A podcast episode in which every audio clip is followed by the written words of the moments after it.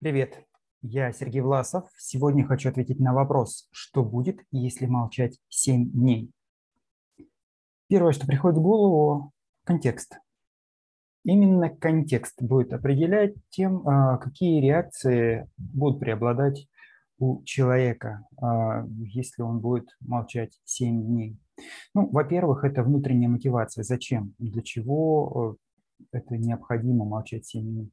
Если это какая-то а, духовная практика и цель а, погрузиться в себя, сосредоточиться на своих внутренних процессах, переживаниях, а, так называемое трансовое состояние, медитация и так далее, то с высокой вероятностью человек а, по итогам этих семи дней будет еще какое-то время пребывать в этом состоянии самопогруженности, и никаких особых а, перемен не будет. А если это просто спор, ну, давай вот поспорим, что ты не сможешь 7 дней ни с кем разговаривать, а, что я вот смогу с кем, ни с кем не говорить 7 дней, а другие будут тебе в это время дразнить, пытаться разговорить, э, как-то подколоть, подшутить, то реакции будут совершенно другие. Но э, это первое, мотивация, зачем, для чего. Второе, скорее всего, это внутренняя направленность личности.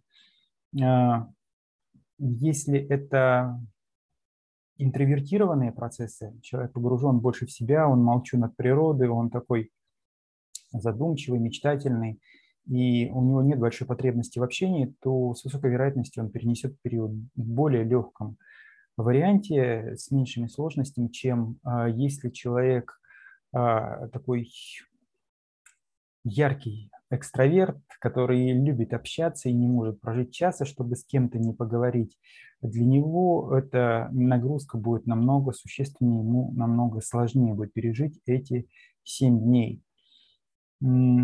Следующий, третий э, момент – это процессы. Процессы, в которые э, ты погружен в эти 7 дней и чем ты занимаешься. Если ты э, решаешь какую-то внутреннюю задачу, проходишь обучение, в это время активно читаешь, изучаешь материал, просматриваешь какие-то фильмы, конспектируешь, делаешь выводы для себя, осмысливаешь, ведешь внутренний диалог, разрабатываешь какой-то проект, где ты сам с собой э, что-то мысленно обсуждаешь, э, активно разбираешь, то вполне возможно эти 7 дней могут проскочить так что ты не заметишь и вполне больший срок. В истории была масса ярких примеров, э, когда были такие аскеты, затворники, которые брали на себя такое обязательство не разговаривать с людьми и э, намного большие сроки находились в таком полном молчании, в полном отсутствии диалога э, годами люди, и ничего после того, как у них это обязательство с них снимали, они вполне нормально общались, разговаривали, и ни речь, ни интеллектуальные способности не страдали. А, с другой стороны, если у тебя ты находишься в кругу людей, которые постоянно к тебе с чем-то обращаются, ты, тебе нужно коммуницировать, но ты вот э, взял на себя такое испытание не разговаривать, то пережить это будет намного сложнее, намного тяжелее, потому что потребность с кем-то поговорить постоянно актуализируется.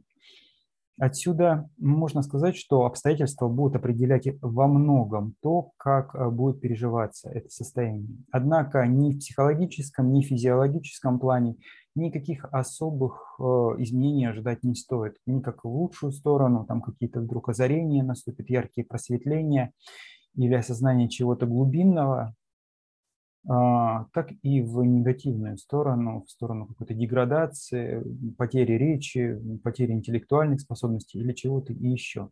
Скорее всего, э, просто обострятся потребности, потребности в общении, взаимодействии, такая вот а, депривация коммуникации э, приведет к тому, что э, неудовлетворенность выльется в желании коммуницировать в более интенсивном виде какое-то время после того, как эти 7 дней пройдут. Но достаточно быстро э, все вернется на круги своя к типичному для вас уровню коммуникации, уровню взаимодействия. С другой стороны, если периодически такую практику повторять, то вполне возможно уровень внутренней рефлексии будет возрастать, так как а, переключившись с внешних э, источников информации, организм, а, погружаясь в состояние депривации, все равно ищет э, потоки информации для работы.